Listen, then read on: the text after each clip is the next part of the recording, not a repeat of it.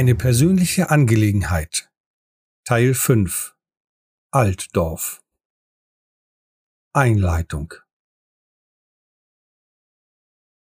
Die heutigen Ereignisse waren von vielen Dialogen und noch mehr Entdeckungen geprägt. Die Herrschaften genossen die Flussfahrt und das Wetter. Dennoch aber keimte immer wieder das Erlebte der vergangenen Tage und Wochen auf. Auf dem Delb. Nun ging es also per Schiff auf dem Fluss Delb weiter. Auf diese Weise zu reisen war für die Herrschaften gänzlich neu. Schnell voranzukommen, ohne sich großartig körperlich zu verausgaben, das war schon was. Dabei konnte man auch noch die herrliche Natur beobachten und das warme Wetter genießen. Wäre da nicht der ständige Gedanke an Delberts und dem, was da nun geschehen sein mochte. Auch an Grimminghagen dachte man zwischenzeitlich oder an die Höhlen in der Nähe von Bergbach. Ob Theodor von Tandrich nun seine Mine bereits in den Berg getrieben hatte? Waren die Gebrüder Björn und Stefan Grimmig schon wieder in Altdorf? Was war mit dem Albert Hofer Haus? Ob es schon aufgeräumt wurde? Fragen über Fragen. Das Bild wandelte sich ständig. Mal war das Ufer naturbelassen wild, mal befanden sich Bretterbuden und gammelige Boote an einem Steg. Auch eine kleine Siedlung namens Salzbad passierte man. Zwar tauschte man schnell ein paar Informationen mit den Bewohnern aus, doch lange hielt man sich mit den Leuten nicht auf. Bauner nahm hier eine Waldelfe namens Kialit auf. Sie wollte auch nach Altdorf. Diese wahrscheinlich junge Elfendame war sehr ruhig und in sich gekehrt, als hätte sie Schlimmes mit ansehen müssen. Vorerst sprach man nicht mit ihr. Wenig später aber gesellte sich Clemens zu ihr und man fing ein sehr distanziertes Gespräch an, denn irgendwie saß man ja im selben Boot. Seine Unsicherheit Waldelfen gegenüber stieß auf die Unsicherheit der Waldelfen, denn sie kannte wenig bis gar keine Geflogenheiten der Menschen. Sie musste sich sehr einsam fühlen.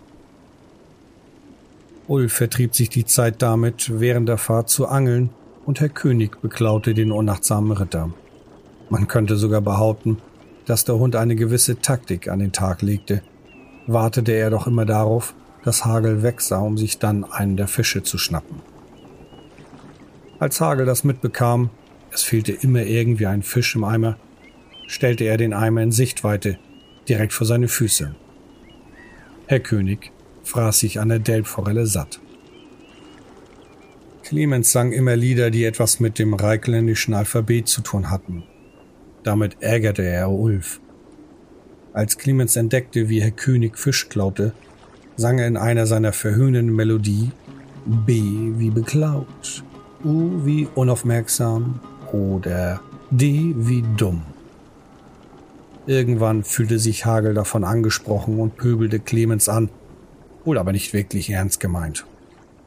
Mal wurde das Ufer sowie das Hinterland etwas bergiger und grauer, mal etwas grüner. Ja, die Herrschaften rauschten sogar mal durch ein Waldstück, durch das der Delb sie führte. Auch eine Schlucht durchfuhren sie. Immer mal wieder begegneten sie anderen Booten und Schiffen. Dabei tauschte man neben Informationen auch Nahrungsmittel und Alkohol aus. Anders wären die Herrschaften nie an den modländischen Schafskäse gekommen, der sich größter Beliebtheit erfreute.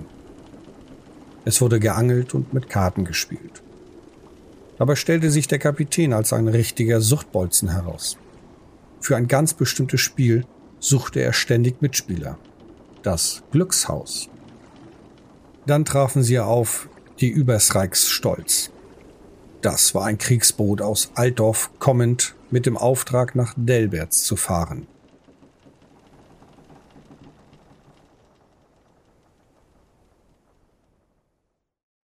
Ab hier geht's zu Pferd weiter. An einer Flussbiegung geriet die Talfahrt in eine Art Stau auf dem Delb. In circa einer Meile würde der Delb in den Tallerbeck münden, und hier kam es gelegentlich zu Engpässen. Vielleicht aber war die Menge an Booten und Schiffen auch dem natürlichen und hier engen Verlauf von Delb zu verdanken. Außerdem war in Altdorf wohl gerade ein Fest im Gange, und da wollten viele der Schiffe und Boote wohl hin. Kapitän Bauner verabschiedete sich von seinen Gästen. Lars und Gunnar, besonders Gunnar, bereiteten alles für das Anlanden vor. Ausrüstung wurde gepackt und die Pferde gesattelt. Der Stress der Bootsfahrt und der Mangel an Bewegung war ihnen anzusehen. Auch Herr König konnte es kaum erwarten, wieder an Land zu gelangen, war er doch der Erste, der über die Reling an Land sprang. Diese Reise war für alle Anwesenden ein ganz tolles Erlebnis, ja fast schon wie Urlaub. Zumindest nannte es Clemens so. Er wäre noch gerne bis nach Estalia gefahren. Ulf und Clemens hockten über die Karten des Reiklands und planten die beste Route, um Altdorf zu erreichen. Es gab Abkürzungen, diese waren aber sehr gefährlich. Hier tummelten sich Wegelagerer oder Schlimmeres. Lange überlegte man nicht. Man entschied sich für die längere Variante, da diese von Straßenwächtern patrouilliert wurde. Es ging also praktisch am Rest von Delb entlang und dann am Tallerbeck, immer in Ufernähe. Der König flitzte wie ein Geisteskranker in die Büsche, schoss dann wenig später an einer anderen Stelle wieder raus. Er rannte wie ein Bekloppter umher und genoss die Sonne und besonders das Land. Den Pferden tat es auch gut. Die Herrschaften unterhielten sich über Altdorf, über die Waldelfin und über das, was sie wohl nach Altdorf treiben könnte. Auch über Erma Bartik von Ilseleben unterhielt man sich. Clemens wollte sie überführen, Ulf wäre schon genug gewesen, sie einfach nur zu erschlagen. Kent war beides recht, aber sie in der Öffentlichkeit bloßzustellen, war auch für ihn die bessere Wahl. Sie reisten durch kleine Dörfer, wo sie nicht anhielten. Auch Fischerdörfer gab es zuhauf. Meistens waren es Nester, die nicht einmal einen Namen hatten. Ulf fragte sich, ob diese Orte überhaupt genehmigt waren. Einmal sogar ritten sie an einer Ansammlung von Bretterbuden vorbei, die die Bewohner wahrscheinlich ihre Heimat nannten. Erstaunlich war die Anzahl der Kinder, die dort spielten. Es waren elf. Ulf konnte es nicht glauben, wie die Orgel pfeifen. Die konnte unmöglich alle eine einzige Frau geboren haben. Clemens nickte und meinte nur, oh doch. Gunnar und Lars reisten und genossen das Wetter und die Natur um sie herum ebenfalls. Zwar beschwerte sich Gunnar wieder einmal über die Härte seines Sattels, so schlimm wie in Mal steht, aber wurde es denn doch nicht. Er hielt sich zurück. Sie überquerten etliche Bäche und kleinere Flüsse. Sie merkten bereits, dass sich etwas in der Natur veränderte. Überall waren Bäume gefällt und Felder angelegt worden. Auch Gasthäuser und Mühlen sah man nun. Ihnen begegneten Straßenwächter, wie zu erwarten, auch Flusswächter kamen ihnen entgegen, ein Kanu tragend. Die sonst so üppige Vegetation lichtete sich nun extrem. Vereinzelt entdeckten sie Türme am Horizont und einmal sogar eine Burg. Ein grandioser Anblick, wenn man dann noch das warme Sommerwetter berücksichtigt.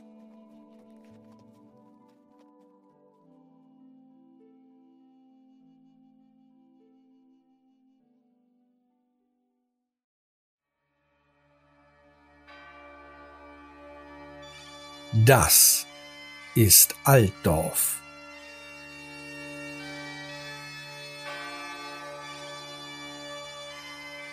Gegen Abend, die Sonne machte sich ganz langsam schlafbereit, erreichten die Herrschaften dann eine Stelle, von der aus sie Altdorf sehen konnten. Der Anblick verschlug ihnen den Atem.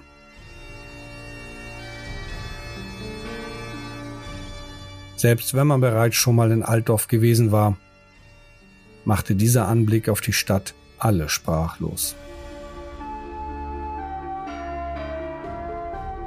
Besonders das rötliche Licht des Sonnenuntergangs ließ die Stadt in einem Leuchten erstrahlen, welches jeder Beschreibung spottet.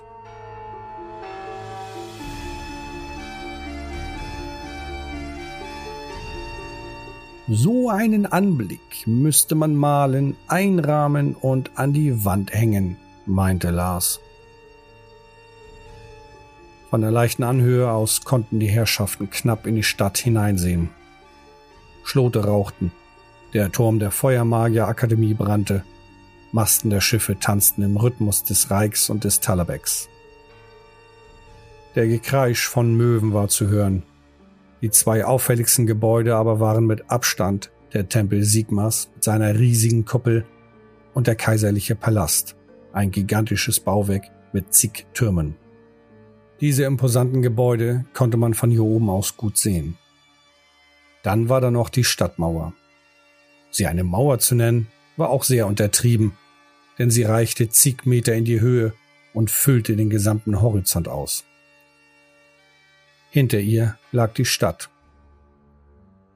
Auf der Mauer selbst waren sogar Häuser, an der Außenseite mehrere Erker im Fachwerkstil errichtet worden. Kanonen zielten auf das Umland. An dem gigantischen Stadttor hingen zwei Banner. Es waren die Banner des Kaisers seiner Majestät Karl Franz I. Er war also in der Stadt. Vor dem Haupttor aber ging etwas vor sich, das konnten die Herrschaften sehen.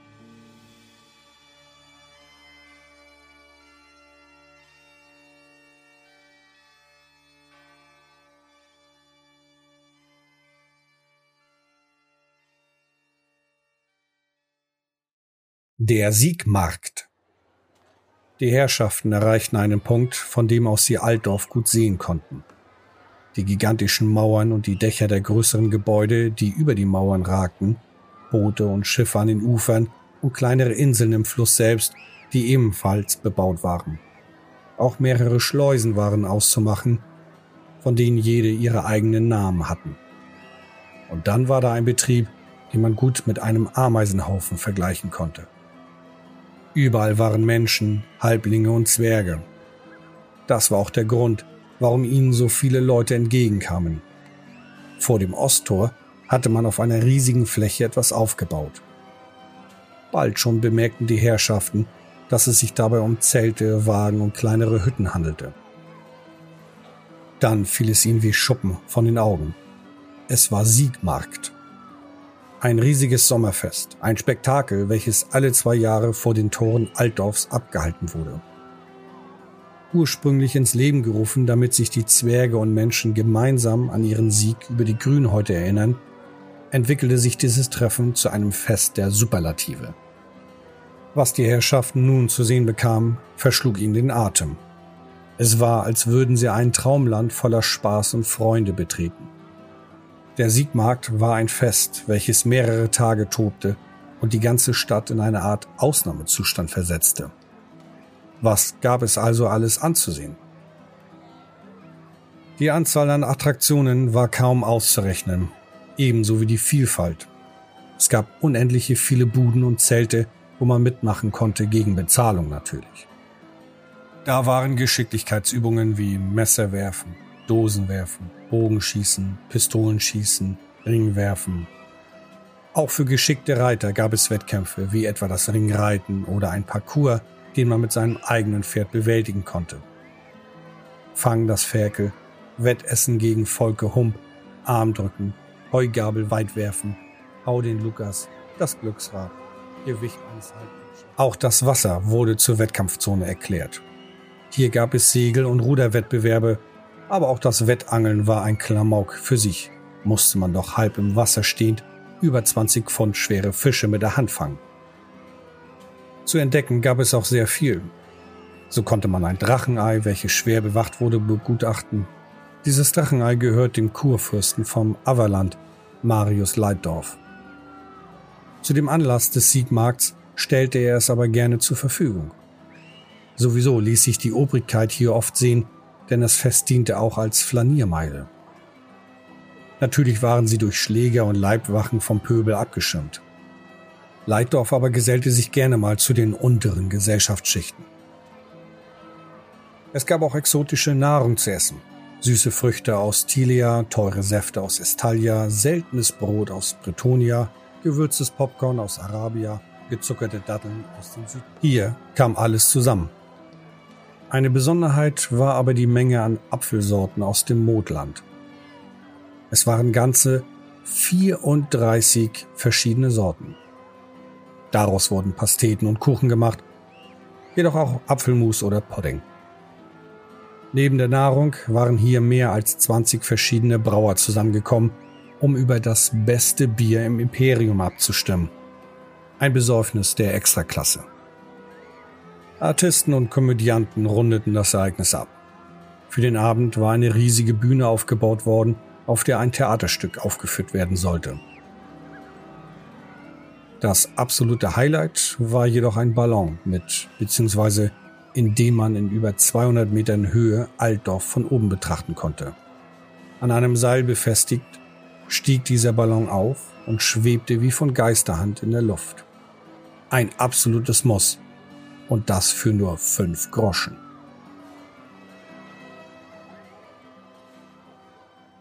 Der Kurfürst Marius Leitdorf.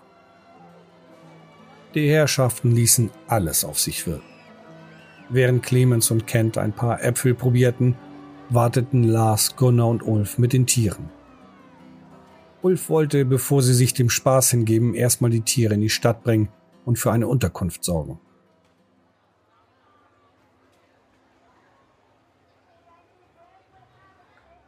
Plötzlich wurde Ulf von einem imposanten Mann in Rüstung angesprochen. Dieser tätschelte die Pferde und fragte, ob es sich dabei um Averländer Rappen handelt. Hagel, der das Wappen auf dem Rock schon mal gesehen hatte, konnte sich jedoch nicht daran erinnern, wer diese Person war. Er warf ihm einen bösen Blick zu. Lars und Gunnar schwiegen und schauten verschämt nach unten. Clemens und Kent stopften sich noch ein paar der modländischen Äpfel in ihre Tasche. Sie bemerkten es gar nicht, was da vor sich ging. Der Mann fragte noch einmal und schien recht angetan von den Tieren. Ulf Hagel antwortete. Dann, eine Sekunde später, entdeckte er, dass sie buchstäblich alleine auf der Straße standen. Die Wachleute hatten dafür gesorgt, dass sich ihr Herr ungestört mit dem Ritter des Weißen Wolfs unterhalten konnte. Jetzt erkannte Ulf den Mann. Es war der Kurfürst des Avalans, Marius Leitdorf. Ulf erkannte ihn erst, als er das Gefolge ansah. Er schluckte. Clemens kam nun auch hinzu. Respektvoll antwortete Ulf nun. Kent hielt sich im Hintergrund, hatte er doch kein bisschen Respekt vor dem Kurfürsten. Er würde ihm auch einen Tunnel ins Gesicht rammen, meinte er. Im Gefolge des Kurfürstens befanden sich auch Damen, die dummerweise ihre Hunde frei herumlaufen ließen. Es waren Nullner, eine hässliche, aber im Adel sehr beliebte Hunderasse. Herr König unterschied aber nicht zwischen gut oder schlecht aussehend. Einzig das Geschlecht war ihm hier wichtig. Und das passte ihm. Es war weiblich. Er tobte mit ihnen herum, jagte sie zwischen den adligen Damen hin und her. Leitdorf fand das amüsant. Die Begegnung war nicht episch. Leitdorf, eigentlich sprach nur er, fand die Pferde toll und auch, dass ein Ritter Ulrichs mit einem Hexenjäger umherzieht. Er war auch dafür, dass es eigentlich viel mehr Scheiterhaufen und Galgen geben sollte, die man dann noch regelmäßig nutzt. Gesocks und Mutanten gäbe es ja genug im Land, so Leitdorf. Während er mit seinem Gefolge auf der Straße stand und mit den Herrschaften redete, blockierte er den gesamten Ein- und Ausgang zur Stadt. Das war ihm wohl egal, zum Abschluss, man tauschte ein paar Informationen zu Delberts und Grimmingenhagen aus, empfahl der Kurfürst den Herrschaften noch den Besuch im Zelt Blaugelb. Das war das Zelt, in dem das Drachenei aufbewahrt wurde. Ein paar Floskeln später betraten die Herrschaften dann endlich Altdorf, immer noch begeistert von der sichtlich lockeren Art des Kurfürsten.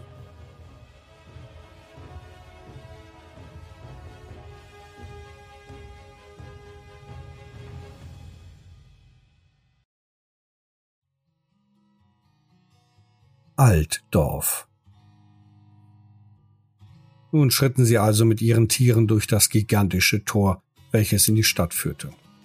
Viele verschiedene Dinge prasselten auf sie ein. Bettler spähten sie aus, trauten sich aber nicht an sie heran. Tauben und Möwen flatterten umher. Dichtes Gedränge, besonders am Tor, mussten sie über sich ergehen lassen. Clemens wollte nur schnell durch das Viertel durch, um zu seinem Hauptquartier zu gelangen. Das taten sie dann auch. Aufgrund des Festes in und außerhalb der Stadt war kaum bis gar nicht an einen freien Stallplatz oder gar Schlafplatz zu denken. Deswegen wollten die Herrschaften es im Hauptquartier der Hexenjäger versuchen, wo Clemens sich ausmalte, dass er einen Platz bekommen könnte. Sie durchquerten Gassen, marschierten an Parkanlagen vorbei, ertrugen den Gestank von Kot und Urin, wimmelten Bettler ab und vermieden sonst so ziemlich jeden Blickkontakt. Das Viertel war das Armenviertel und nicht sonderlich beliebt. Das war auch der Grund, warum das Fest vor den Toren dieses Viertels stattfand. Den Bewohnern der anderen Viertel konnte man den Lärm nicht dauerhaft zumuten. Etliche kleine Brücken und Kanäle überquerten sie. Dabei fiel Clemens auf, dass die Straßennamen irgendwie immer bescheuerter klangen. Wurstergang oder Rostkamm waren noch die harmloseren Namen. Galgenplatz oder Verhörgang waren da schon etwas düsterer. Wer kam nur auf solche Namen?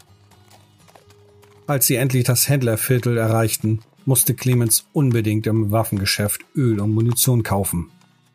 Immerhin war es der legendäre Laden Waffen von Chef, welcher oftmals in den Altdorfer Nachrichten Werbung machte. Der Besuch ging schnell, auch wenn Clemens gerne noch länger im Laden geblieben wäre, denn die Vielfalt an Schusswaffen war enorm. Alles Handarbeit. Immerhin war Garo Schwarz schon seit mehr als 30 Jahren im Geschäft.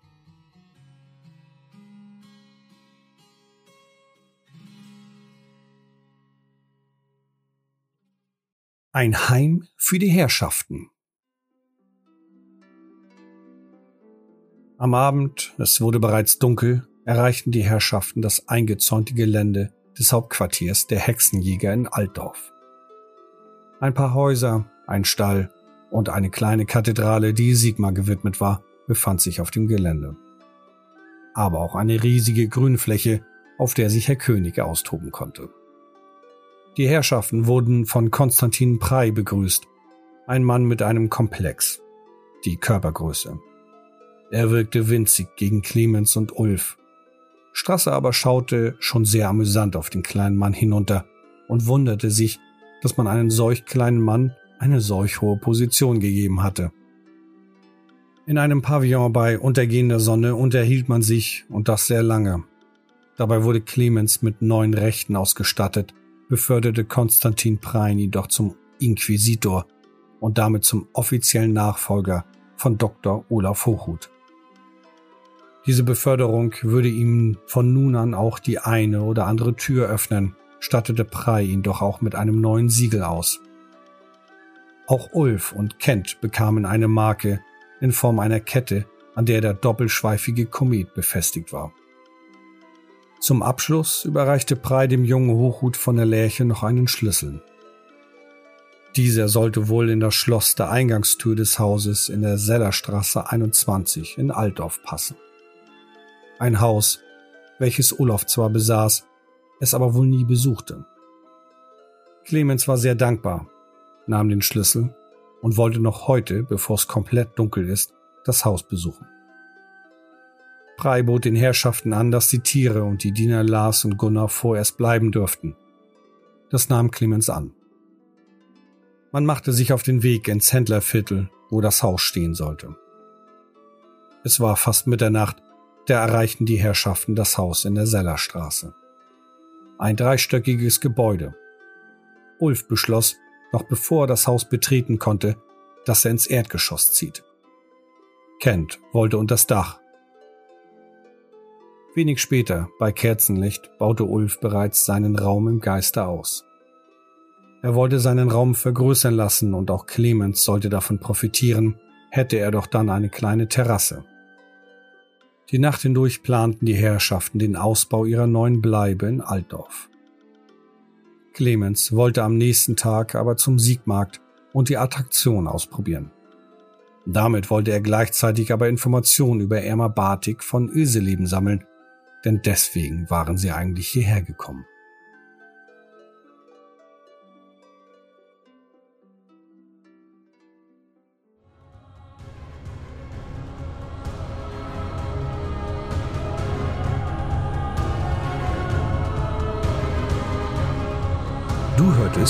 Die Herrschaften. Ein Spielbericht aus dem Warhammer Fantasy Rollenspiel Universum. Text Björn Bornhöft. Sprecher Thorsten Brunzig von Demmergrau.